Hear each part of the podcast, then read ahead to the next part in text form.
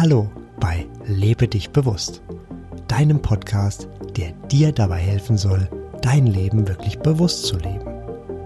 Ich bin Sebastian und ich freue mich, dass du den Weg zu mir und meinem Podcast gefunden hast. Ich wünsche dir, dass du meine Erfahrungen, Praxistipps und Impulse mit Leichtigkeit aufnehmen kannst. Ich biete dir ein Buffet und du nimmst dir einfach mit, was für dich und deine Lebensumstände passt. Und schon geht es los mit der aktuellen Folge von Lebe dich bewusst. In dieser Folge freue ich mich ganz besonders, ein Interview mit Sandra Weber zu präsentieren. Sandra Weber ist unter anderem Autorin und auch Podcasterin. Sie war die ersten 30 Jahre ihres Lebens eine Suchende. Nach außen hin selbstbewusst war sie doch oft am Rande des Abgrunds. Ihre innere Zerrissenheit manifestierte sich dann auch in vielen intensiven Krankheiten. Auf ihrem Leidensweg traf sie irgendwann einen Heilpraktiker, der ihr sagte, wenn dein Pferd tot ist, steig ab. Das war der erste Schritt für ihren Weg in ihre Freiheit. Sandra beschäftigte sich dann viele Jahre mit, unter anderem spirituellen Heilmethoden wie Reinkarnationstherapie, Reiki oder Theta Healing. Als Quintessenz entwickelte sie aus der Summe ihrer jahrelangen Therapie- und Seminarerfahrung mit Hunderten von Menschen mit Teki ihre eigene Heil- und Bewusstseinsmethode. Seit 2008 gibt sie ihr Wissen als Bewusstseinstrainerin und spirituelle Lehrerin in ihrer Praxis am Bodensee weiter. 2014 hat sie ihr Buch Teki, entwickle dich, der Schlüssel zum Bewusstsein veröffentlicht. Durch dieses Buch bin ich auf sie aufmerksam geworden, habe sie kontaktiert und das Ergebnis hörst du jetzt. Herzlich willkommen, liebe Sandra. Zunächst danke ich dir ganz herzlich, dass du dir die Zeit für dieses Interview nimmst. Ich hatte es ja angesprochen. Du hast 2014 dein Buch Teki Entwickle dich geschrieben. Ich habe in meinem Leben ja schon einige Bücher gelesen, aber das hier war irgendwie ein bisschen anders. Bei mir war es so, dass ich mir dein Buch bestellt hatte, weil ich deinen Podcast über den Täterzustand gehört hatte. Dann lag es da einige Monate eingeschweißt, bis ich beim Aufräumen und Aussortieren wieder darauf gestoßen bin. Ich hab's ausgepackt und gedacht, hm, schau doch mal rein. Gesagt, getan. Oh, etwas über Chakren? Hm, klingt interessant. Ach, eine Kurzanleitung gibt es auch. Und eine CD? Hm, und schon habe ich angefangen zu lesen. Das Buch wirkt auf mich wie ein meisterhaftes Gesamtkunstwerk. Es unterscheidet sich für mich deutlich von anderen Büchern. Liegt das an der Aufmachung, der beiliegenden CD oder am Text selbst? Deshalb meine erste Frage an dich. Wie bist du auf die Idee gekommen und wie hast du Teki geschrieben? War es etwa Eingebung? Ja, hallo Sebastian. Ich freue mich, dass wir unser Interview heute haben und ja, danke dir gleich mal meisterhaftes Gesamtkunstwerk. Das höre ich natürlich gerne und sehe ich auch tatsächlich so. Also das ist auch das, was mir so rückgemeldet wird von den Menschen, die sich wirklich auskennen und einfach sagen, in Teki ist alles drin, was man sich sonst so zusammensuchen muss. Und da sind wir auch gleich bei der Beantwortung deiner ersten Frage. Natürlich war es Eingebung. Ich ähm, bin überzeugt, dass jeder seinen Seelenplan hier mit herbringt, äh, der sich dann hier entfalten und entwickeln darf, dass jeder hier einen Beitrag leistet auf dieser Erde. Und ähm, sicher war das für mich so gedacht, dass ich sowas in die Welt bringe. Denn ich hatte das nie geplant. Ich hatte einen ganz anderen Weg erst begangen und bin hier wirklich ganz quer reingekommen über meine eigenen Herausforderungen. Und ähm, ja, es hat sich einfach entwickelt. Also ich habe ich habe äh, an mir selbst ausprobiert, was funktioniert und was nicht. Ich habe ganz viele Methoden durchprobiert über viele Jahre und ähm, habe auch ein paar Ausbildungen gemacht, habe bei anderen reingeschnuppert, habe hunderte von Büchern gelesen und da merkt man dann irgendwann so, okay, was funktioniert und was nicht. Ähm, wo merke ich Veränderungen danach und wo nicht. Und das habe ich so zusammengetragen. Alles, was für mich funktioniert hat und dann auch für die ersten Menschen, die ich behandelt habe, das habe ich zusammengetragen. Und so ist nach und nach ein Seminarkonzept entstanden und da habe ich dann irgendwann noch ein Buch draus gemacht. Sehr schön. Und was ist denn Teki nun jetzt genau? Jetzt machst du natürlich alle Zuhörer neugierig, denen das Thema noch fremd ist. ja, ähm, da hoffe ich natürlich auch, dass man da einfach meine ausführliche Antwort in meinem Podcast Teki anhört. Ähm, da erkläre ich das wirklich alles sehr genau, passt jetzt natürlich nicht so ausführlich hier rein. Aber Teki ist im Prinzip eine Methode, die, die uns zu unserer inneren Natur führt. Also etwas, was wir eigentlich von Geburt an mitgebracht haben, unser Schöpferwesen Mensch zu leben und ähm, in Einklang mit unserem Herzen, mit unserem Seelenplan zu leben, zu handeln, zu sprechen ähm, und uns immer weiter von Blockaden zu befreien, die irgendwann einmal passiert sind. Und dann kommt immer mehr unser wahres Selbst raus. Wir erkennen immer mehr, was ist Ego, was wurde mir hier nur beigebracht und dient mir nicht, was sind Traumen, wie kann ich mich davon befreien, damit ich wieder richtig ich selbst bin und mein wahres Selbst leben kann, mein Lebensweg gehen kann. Und von der Methode her nutzen wir eine bestimmte Gehirnwellenfrequenz, die wir auch aus der Hypnose kennen. Das bedeutet, äh, wir gehen in den Theta-Zustand. Das hört sich jetzt schwierig an, ist aber einfach unglaublich einfach. Wenn wir das im Seminar eintrainieren, dann geht es am Anfang vielleicht ein, zwei Minuten. Da führe ich die Menschen rein, die bei mir sind. Und schon am zweiten Tag kann jeder in ein, zwei Sekunden im Täterzustand sein. Und dann ist das eine wirklich alltagstaugliche Sache. Dann kommst du wirklich im Prinzip, ähm, ja, da rein, wo du sagen kannst, ich kann es in jeder Lebenssituation nutzen, egal ob ich mit jemandem gerade beim Kaffee trinken bin und ich möchte das Gespräch in eine positivere Richtung lenken oder ob ich ein tiefsitzendes Trauma lösen möchte oder gerade mal den Stau auf der Autobahn auflösen möchte, egal was, wir können immer sofort wirken. Du hast sozusagen dein Werkzeug immer in der Tasche. Das hört sich ja nach einem echten Zaubermittel an und genau das macht, das macht Teki auch so wirkungsvoll, richtig? Genau, also das Wirkungsvolle ist letztendlich nicht Teki, sondern ich sage immer, kein Mensch braucht irgendeine Methode. Wir Menschen sind schon das Wunder. Wir sind so wirkungsvoll. Ähm, aber es wurde uns über viele Jahre abtrainiert, wir selbst zu sein und so wirkungsvoll zu sein, unsere Schöpferkraft zu nutzen. Und so ist es dann natürlich auch ähm, eine gewisse Übungssache, da wieder reinzukommen. Aber das ist so das, was ich an mir selbst und auch an den anderen Menschen beobachtet habe, die Teki anwenden, dass man irgendwann gar nicht mehr das Gefühl hat, sich einer Methode zu bedienen, sondern es ist wirklich einfach das wahre Selbst. Man handelt wieder aus seinem Inneren raus und man nutzt seine Schöpferkraft gezielt und dann läuft es einfach. Das hört sich wirklich gut an. Ich möchte noch mal kurz zurückkommen dazu, was du gerade gesagt hast, nämlich, dass Kinder ja da ein ganz anderes Verständnis haben und dass uns das irgendwie so ein bisschen verloren geht. Ist es auch so, dass du auch der Meinung bist, dass wir immer heil waren und nur unsere Gedanken diesen Zustand wirklich geändert haben? Und welche Tipps hast du, natürlich neben der Anwendung von Teki oder der Nutzung von Teki, um weniger in dieses Gedankenkarussell einzutauchen, beziehungsweise da zu verharren? Und wie kann man lernen, seine Gedanken noch viel bewusster zu denken und dann auch viel bessere Resultate zu erzielen? Mhm. Also ja, ich bin der Meinung, dass wir grundsätzlich alle heil sind und dass dieser heile Teil in uns oder auch der erleuchtete Teil in uns, dass der auch immer parallel da ist. Also das ist nichts, was wir irgendwann mal erreichen müssen, irgendwo in, in der Zukunft, sondern das ist auch immer da. Und wir wählen, ähm, welche Realität wir gerade bedienen. Und ähm, also für mich ist absolut klar, dass wir einen Reinkarnationszyklus bedienen, das heißt immer wieder kommen. Deswegen bringen wir natürlich schon auch was mit. Also nicht jedes Kind ist so grundsätzlich heil, sondern es hat immer auch eine gewisse Vorbelastung schon dabei und die ist beim einen stärker und beim anderen weniger stark da.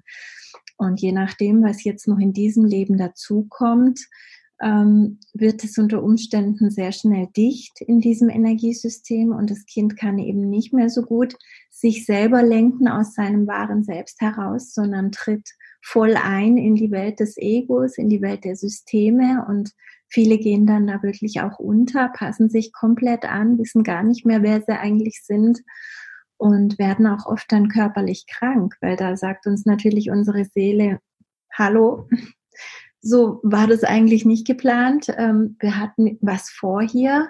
Das war nicht nur der Plan der Anpassung und ich muss jetzt hier mal ein bisschen Probleme melden, damit du mal hinschaust. Ähm, die Sache mit dem Gedankenkreisel, die du jetzt angesprochen hast, passt jetzt für mich gar nicht so gut zu dem, was wir eigentlich gerade gesprochen haben. Ähm, ich versuche das aber auch zu beantworten. Das ist, ähm, also meine Erfahrung ist, die Gedanken werden definitiv ruhiger, je mehr wir da wieder ankommen, wo wir eigentlich hingehören, je mehr wir uns wieder nach innen wenden, den Energiefluss umdrehen, nicht immer von innen nach außen. Das heißt, wie wirke ich hier? Was, was habe ich da draußen zu tun? Wie reagieren die anderen auf mich? Sondern nach innen. Und da innen, da ist immer eine gewisse Ruhe. Da innen ist unser Zentrum. Und es hat natürlich auch damit zu tun, lebe ich mein Leben aus dem Herzen heraus oder aus dem Kopf?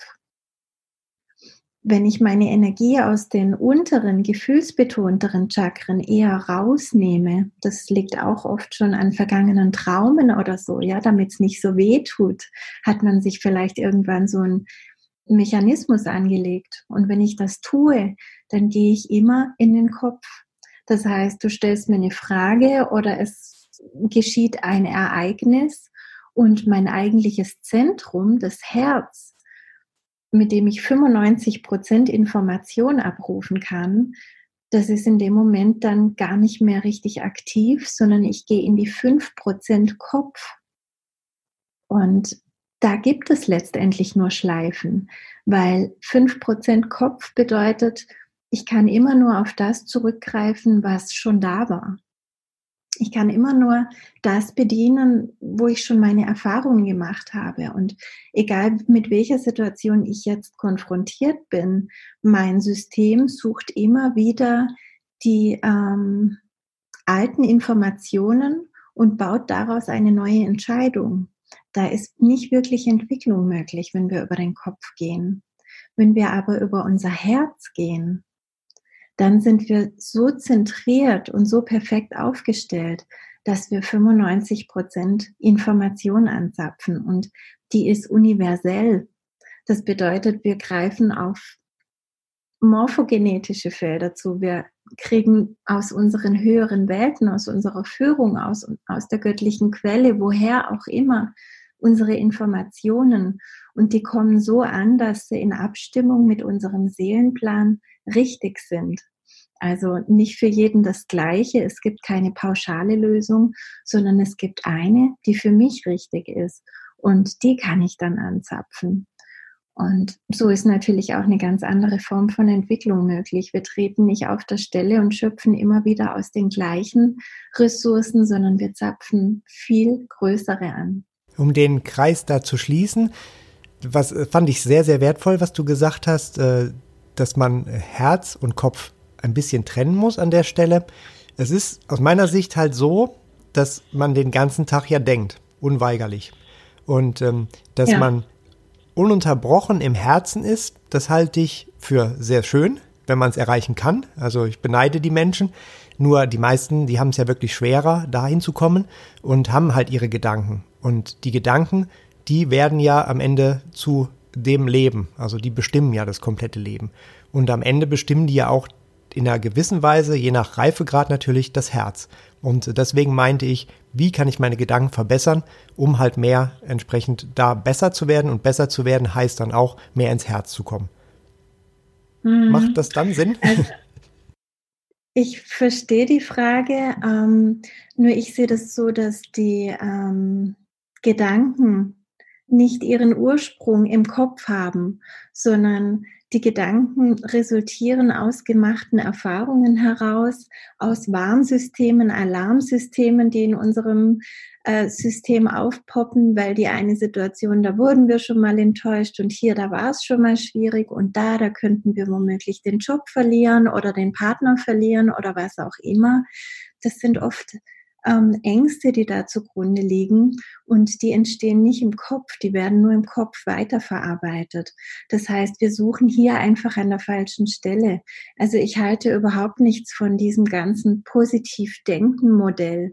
Grundsätzlich ja, grundsätzlich ist es natürlich viel, viel besser, wenn wir positiv denken, weil wir dann Positives erschaffen.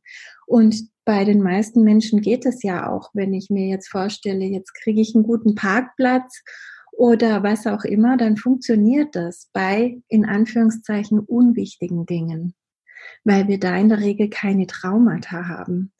Aber da, wo wir innerlich ganz tief negativ konditioniert sind, also wo wir einfach schon Erfahrungen gemacht haben, die vielleicht schmerzhaft waren oder gefährlich für uns waren, da ähm, poppt immer dieses Alarmsystem hoch und das bringt uns in den Kopf und macht uns diese Gedankenschleifen, diese negativen Gedanken.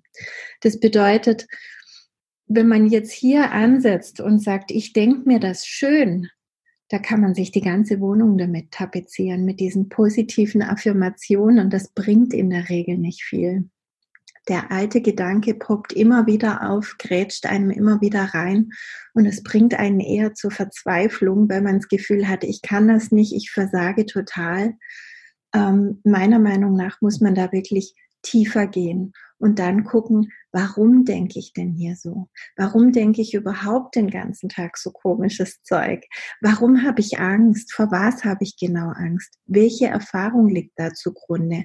Und wenn wir die transformieren, dann transformieren sich die Gedanken automatisch. Das passt ganz gut zum Thema meines Podcasts, Lebe dich bewusst. Und ich glaube, es geht auch so ein bisschen, wenn ich das richtig interpretiere, bei dir um Bewusstmachen. Und wenn ich mir die Themen bewusst mache, dann kann ich die auch ändern, auf welche Weise auch immer. Du sagst praktisch über die Auflösung der Traum oder auch über die Gefühle. Ich bin da persönlich mehr, dass ich das tatsächlich über die Gedanken auch transformieren kann. Aber der Weg ist, glaube ich, gleich. Hauptsache, also ist egal im Ergebnis. Hauptsache ist natürlich, dass jeder individuell dahin kommt, wo er hin möchte. Das heißt, sich entwickelt. Ganz genau. Bewusstsein, Entwicklung und dann sind wir in der Spur. Dann habe ich eine ganz spannende Frage. Du hast ja dieses ganz fantastische Buch geschrieben aus meiner Sicht und ich habe auch natürlich im, im, Vorwort gelesen, dass du einen großen Leidensdruck hattest. Und ich habe das schon ganz oft gehört von anderen Personen, die wirklich ganz große Dinge hervorgebracht haben, dass die einen Leidensdruck hatten. Meinst du, man braucht einen Leidensdruck, einen gewissen, für eine nachhaltige Entwicklung? Oder meinst du, ich kann auch einfach beschließen, ich möchte mich jetzt positiv entwickeln oder ich möchte mich einfach entwickeln und dann mache ich das einfach, auch ohne Leidensdruck. Ja, es ist beides wahr. Also es kommt einfach auf den Menschen an, auf den Plan, was habe ich mitgebracht, was will ich hier erfahren. In meinem Fall, ich kenne beides. Also ich kenne diese Zeit, wo ich wirklich diesen extremen Leidensdruck hatte, der mich wirklich an jede Grenze gebracht hat, körperlich, psychisch, seelisch, in der Beziehung. Also da war ich teilweise wirklich überall komplett an der Grenze. Und dann machst du ja auch eine tolle Erfahrung, nämlich, dass du ein grenzenloses Wesen bist. Dass es diese Grenze, die du dir selber da gesteckt hast, gar nicht gibt, sondern dass du dich immer noch mal drüber rausentwickeln kannst, dass du immer, wenn, wenn du denkst, jetzt geht's nicht mehr, dann kommt von irgendwoher wieder ein Licht, eine Kraft, irgendwas, eine Erkenntnis, die dich da durchträgt. Und ich war rückblickend so oft wirklich dankbar für die schlimmsten Situationen, weil ich wusste, sonst wäre ich jetzt heute nicht in dieser Erkenntnis, die mich so erfüllt, angekommen. Also ich denke, das ist eine Frage der Schwingung auch, ja, von dem Einzelnen. Wenn du noch ein recht dichtes System hast, dann geht der Weg vielleicht eher so über Leiden, bis man so ein paar ganz essentielle Stationen transformiert hat im Leben. Und ab da geht es wirklich auch über Entscheidung weiter. Also so war es bei mir persönlich, dass ich dann irgendwann war ich wirklich in diesem erhöhten Zustand, wo ich gemerkt habe, okay, ich bin noch nicht fertig und ich bin bin auch dankbar, dass ich hier noch ganz viele Erfahrungen machen darf, aber ich kann jetzt völlig anders damit umgehen. Und selbst wenn mal was passiert, was vielleicht traurig ist oder wütend macht, das ist mehr so peripher dann. Also ich beobachte dieses Gefühl dann, anstatt es wirklich komplett, ich identifiziere mich nicht mehr damit, so kann man vielleicht sagen. Also ich habe auch irgendwann beschlossen, ab jetzt entwickle ich mich in Freude und Leichtigkeit. Ich möchte mich weiterentwickeln, immer, aber ab jetzt bitte in Freude und Leichtigkeit. Und so empfinde ich das auch seitdem. Und ich denke, für jeden steht immer beides zur Verfügung. Und wir sind Menschen, die immer eine Wahl haben. Wir können wählen. Wir können den ganzen Tag wählen. Wir können manchmal sogar viel zu viel wählen, habe ich den Eindruck. Oh ja. Genau. Zum Beispiel die nächste Frage, die ich jetzt wähle. Da frage ich dich, ähm, wie siehst du das denn? Du hast die Schwingung angesprochen. Bist du auch der Meinung, so wie ich, äh, dass die Welt sich aktuell sehr, sehr positiv entwickelt, dass viele Menschen sich entwickeln, sei es jetzt, dass manche einfach mit Yoga beginnen, ab und zu mal meditieren oder auch tatsächlich auf Seminare wie deins gehen, sich mit den Inhalten beschäftigen, Podcasts dazu hören. Wie ist deine Meinung dazu? Ja, also da findet ein riesengroßer Wandel statt. Da habe ich ja auch die ausführlichen Podcasts zum Aufstiegsprozess gemacht.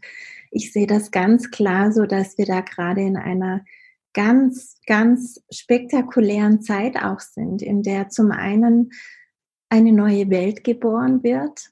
Ähm, wir gehen in diese nächste Dimension rein, in die fünfte Dimension und das ist überall spürbar. Dieser Wandel ist auch nicht mehr aufzuhalten. Es ist aber gleichzeitig auch noch das Alte da.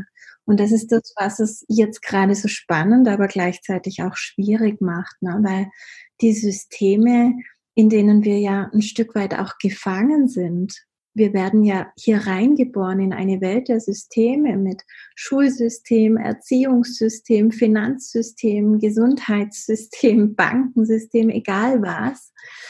Ähm, das braucht auch diesen Wandel.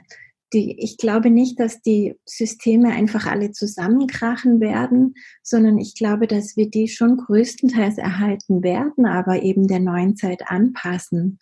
Und da wirken gerade schon noch viele Kräfte dagegen, die einfach sagen, das Alte muss bleiben und wir wollen keine Veränderung.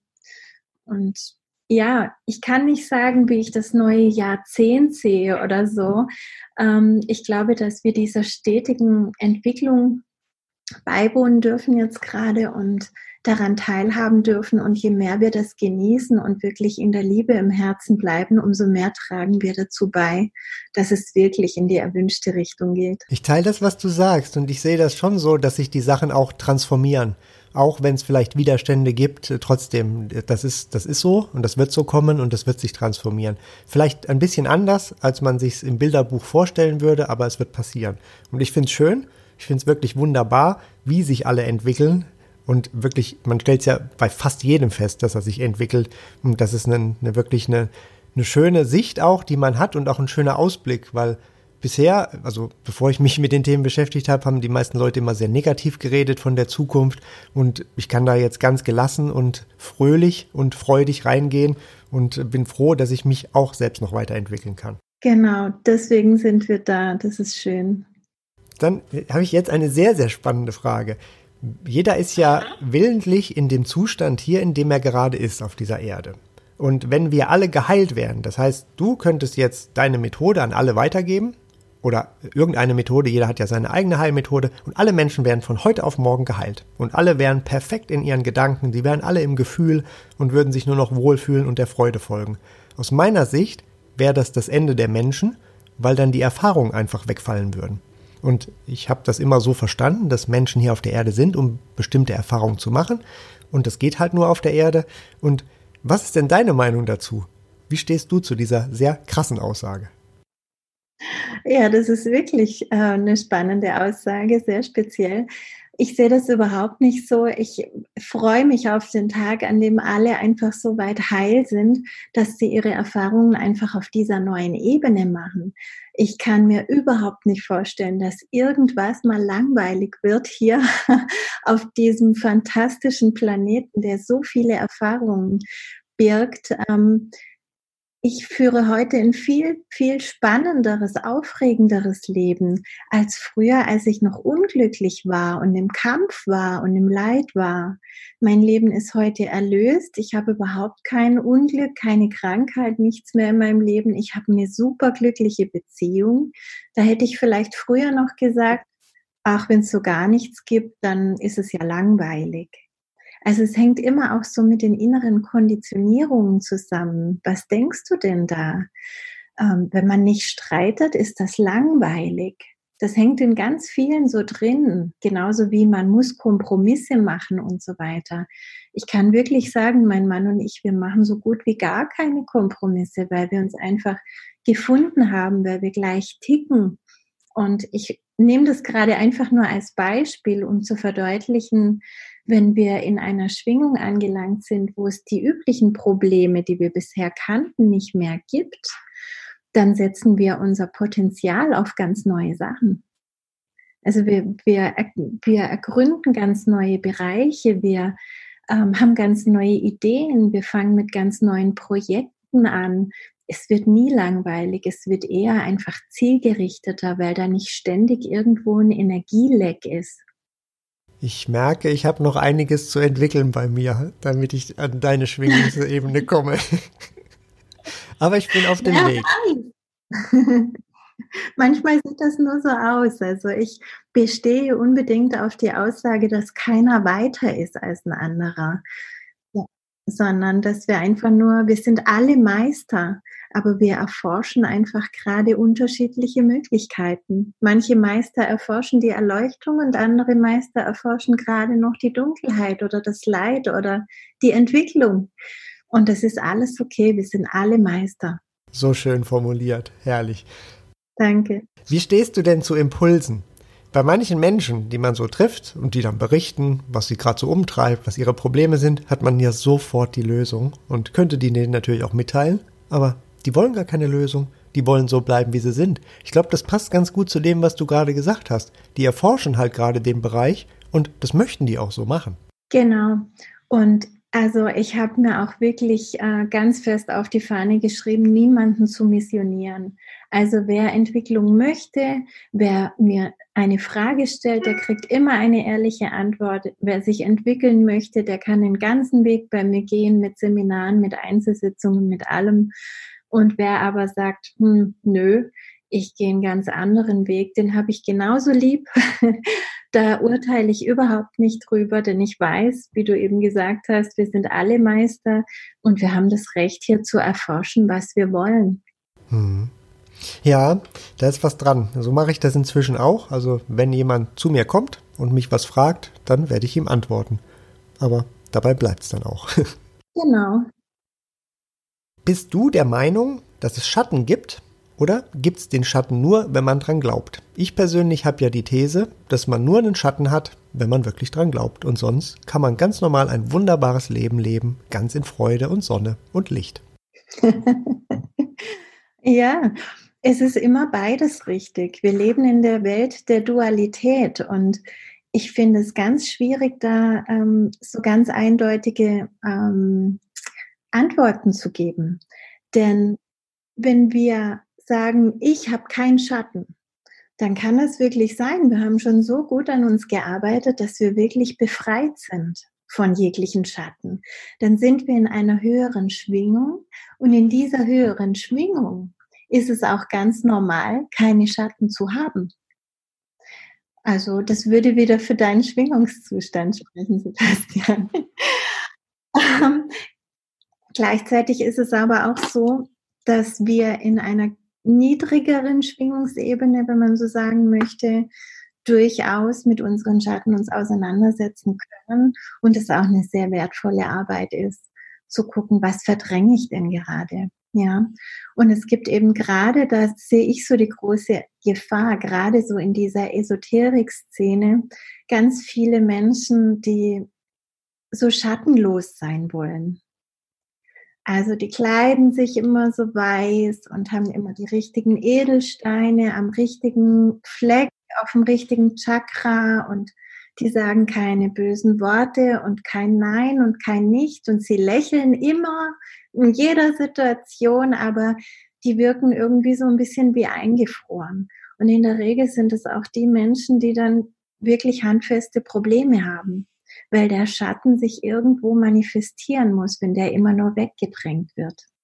Ja, also das muss jeder für sich selber einfach bestimmen, ob er sagt, hey, ich habe hier wirklich keinen Schatten, ich, ich bin so gut entwickelt, ich bin so im Reinen mit mir, dass das passt. Oder ob man vielleicht doch noch, noch mal ehrlich hinschauen muss und sagen muss, hey, vielleicht will ich es mir auch nicht eingestehen, vielleicht will ich da auch nicht hinschauen, vielleicht will ich meine Schwäche nicht zugeben, was auch immer. Und dann kann es echt eine unglaubliche Erlösung sein und auch ein unglaublicher Kraft- und Energiezuwachs, wenn man diesen Schatten erkennt, annimmt und integriert, weil dann steht einem die Energie, die man bisher verbraucht hat, um das zu unterdrücken, die steht einem jetzt wieder zur Verfügung. Ja, möglicherweise sind das aber auch einfach nur Meister, die genau diese Erfahrung gerade machen möchten.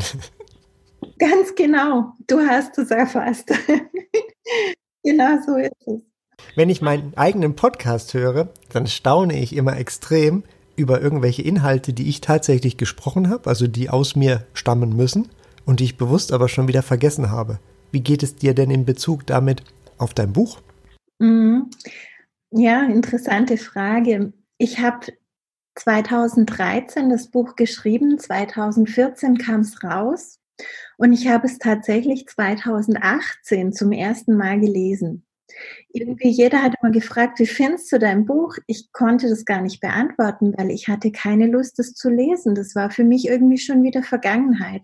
Ich habe da ein halbes Jahr dran rumgeschrieben und jetzt war gut. Jetzt wollte ich weitergehen und nicht mehr meine ganze Energie in dieses Buch stecken.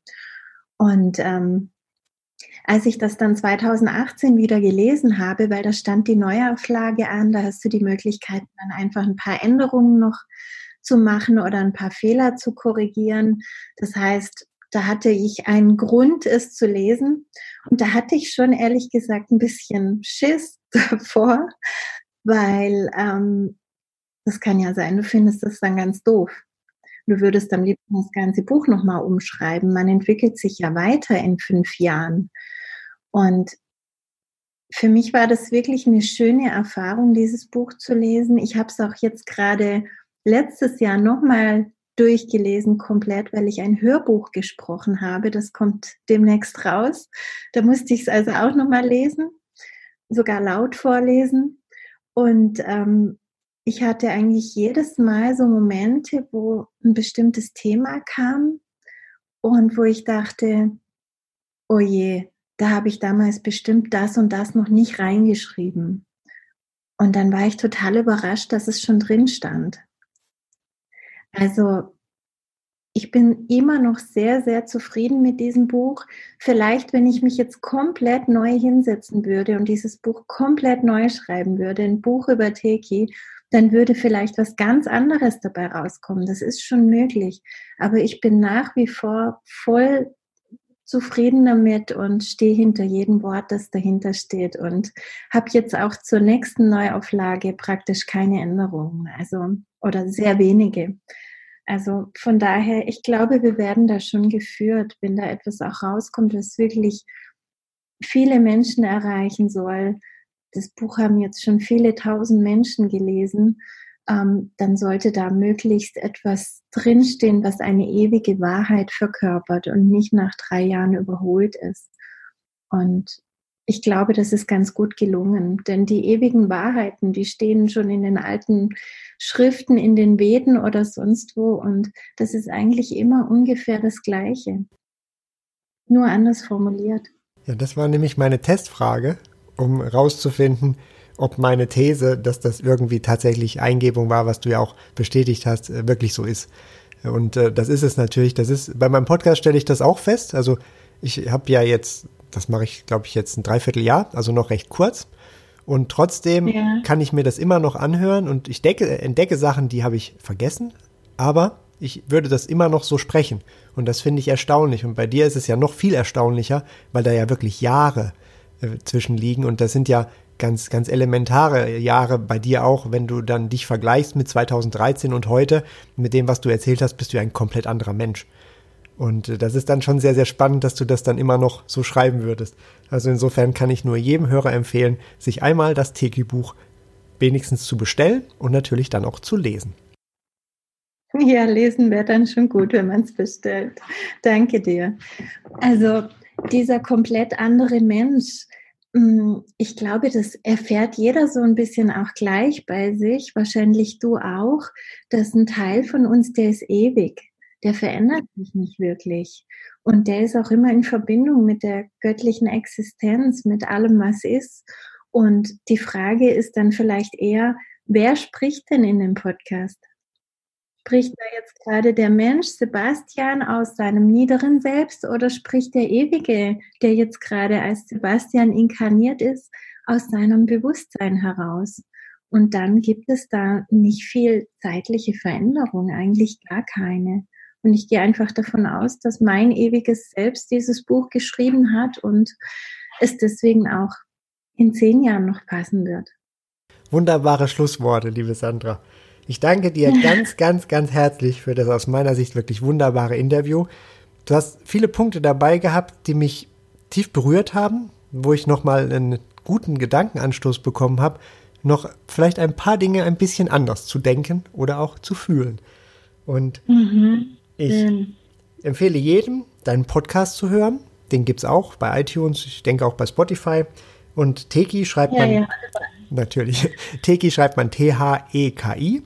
Auf meiner Seite habe ich das auch verlinkt und ich schließe gerne mit einem Zitat von dir. Du hast alles in dir, was du brauchst, um Gesundheit, Liebe und Erfüllung zu erfahren. Liebe Sandra, vielen Dank. Ganz genau so. Vielen, vielen Dank an dich, Sebastian, für deine tolle Arbeit. Ich wünsche dir einen wunderschönen Tag und allen, die zuhören, auch. Dankeschön, dir auch. Tschüss. Tschüss. Das war es also für heute. Mehr Informationen über mich oder auch über den Podcast und spannende Themen findest du auf meiner Website lebedichbewusst.de. Alles zusammengeschrieben. Dort kannst du auch gerne Kontakt zu mir aufnehmen. Bis zum nächsten Mal wünsche ich dir eine wunderbare Zeit und sage Tschüss, dein Sebastian.